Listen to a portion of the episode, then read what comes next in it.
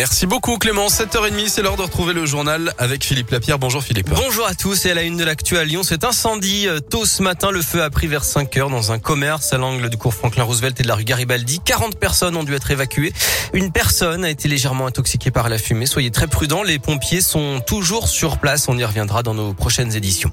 Dans l'actu également, les déneigeuses toujours mobilisées ce lundi matin. Soyez prudents avec la neige et le verglas. Cinq départements d'Auvergne-Rhône-Alpes sont en vigilance orange.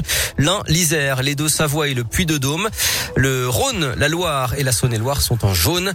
Le trafic SNCF est très perturbé sur plusieurs axes ce matin. Les intempéries de la nuit ont créé du givre sur des caténaires. Les lignes Valence, Grenoble, Chambéry, Genève, Lyon ou encore Saint-Gervais-Annemasse rencontrent des retards et des suppressions de TER. Des automobilistes hier ont par ailleurs été pris au piège. La 89 a été fermée entre la Loire et le Puy-de-Dôme à cause de la neige. Une première fois dans l'après-midi puis une deuxième fois vers 19h. Grosse galère donc, des équipes de Vinci Autoroute et de la Croix-Rouge ont été mobilisées pour distribuer de l'eau et de la nourriture aux occupants des véhicules bloqués qui ont pu repartir dans la nuit au compte-goutte. Dans l'actualité, le variant Omicron du Covid semble se rapprocher. Huit cas possibles auraient déjà été identifiés en France. Il s'agit de personnes arrivant d'Afrique du Sud et testées positives dans la foulée. Les autorités sanitaires évoquent des symptômes inhabituels mais légers. Et puis notez que plus de 40 000 boîtes d'autotest doivent être acheminées cette semaine aux élèves de 6e de l'Académie de Lyon. C'était un procès attendu pour savoir qui se cache derrière les Dalton. Finalement, on n'en sait pas beaucoup plus après l'audience vendredi dernier de trois jeunes de 19 et 20 ans. Ils étaient accusés d'avoir participé à un rodéo urbain le 23 octobre à l'appel du collectif qui enchaîne les provocations depuis plusieurs semaines.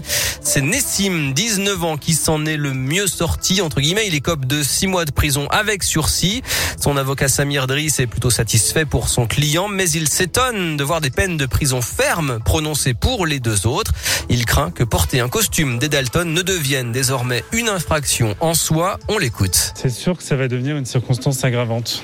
Parce que le même rodéo sans costume, il n'y a pas de comparution immédiate et il n'y a pas de prison. L'attention particulière qu'il y a autour de cette affaire a manifestement entraîné des décisions qui sont sans doute plus importantes que pour des rodéos classiques. Un garçon qui reste en prison pour une affaire comme celle-là, c'est très surprenant.